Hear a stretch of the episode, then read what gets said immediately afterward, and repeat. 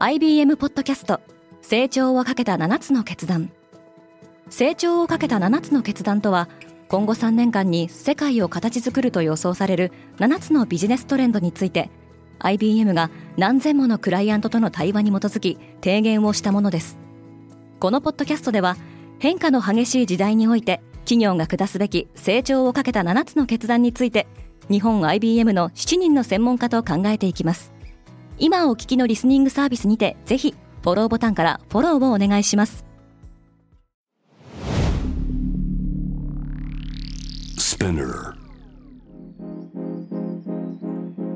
おはようございます。荻野かなです。2月27日月曜日世界で今起きていること。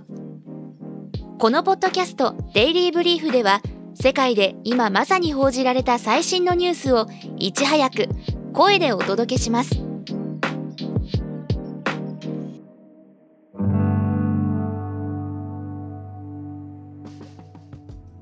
ナイジェリアで大統領選挙。ナイジェリアで25日大統領選の投票が行われました。3人の候補を軸とした争いの結果はまだ出ていませんが現時点では与党である APC 全進歩会議の候補ティヌブ元ラゴス州知事が優勢との見方が強まっています。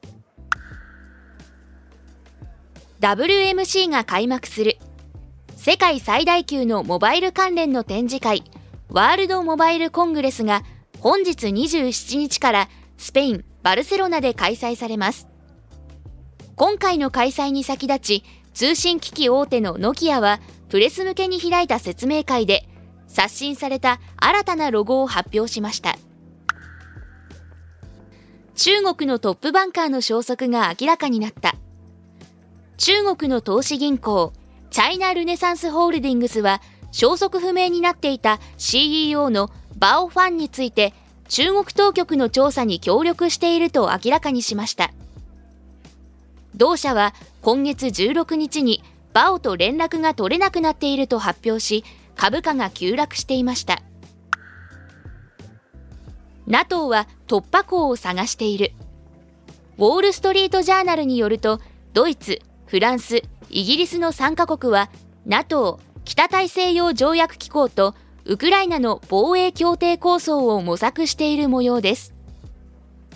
ウクライナ政府にロシアとの和平協議を促すのが狙いでイギリスのスナク首相は7月に行われる NATO 年次会合の議題にするよう呼びかけています。半導体同盟が本格的に動き始めた。ブルームバーグはアメリカ、韓国、台湾、日本からなる半導体供給の枠組みである CHIP4 が今月16日、オンラインでの会合を開催していたと報じました。CHIP4 とは半導体のサプライチェーンを構築すべくアメリカ主導で立ち上がった4カ国同盟です。会合については台湾の当局者が26日に明らかにしたもので、同人物によると会合では半導体の安定供給確保に向けた早期警戒システムについて協議された模様です。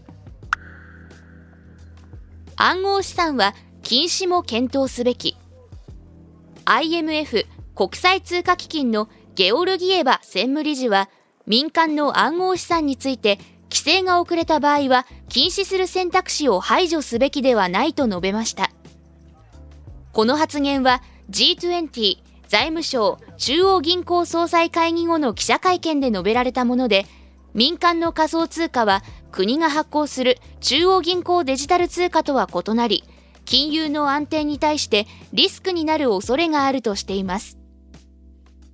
インドで行われていた G20 財務省会議は25日に閉幕しましたが、ロシアと中国が反対したために共同声明の採択には至りませんでした。今世界で起きているニュースをいち早く受け取りたい方は Spotify、Apple Podcast、Amazon Music などでぜひデイリーブリーフをフォローしてくださいね。荻野かなでした。今日も良い一日を。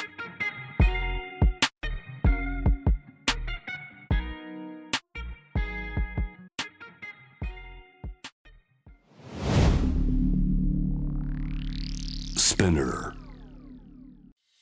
Hey everyone, I'm your boss Mila and レイコ長谷川ミラと佐藤真子にシュレイコの2人でお送りしている東京ヤングバス同世代で共有したい情報や悩み私たちが感じる社会の違和感などをシェアしています。毎週月曜にスペナーも通じてニューエピソードを配信中。メッセージは番組概要欄のメッセージフォームからお願いします。東京ヤングバス聞いてね。バイリスナーの皆様より多くのリクエストをいただいている話題のニュースを深掘りしたエピソードを週末の有料版で配信中です。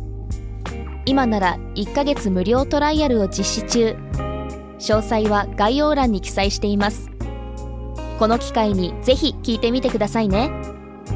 感想ご意見もお待ちしています。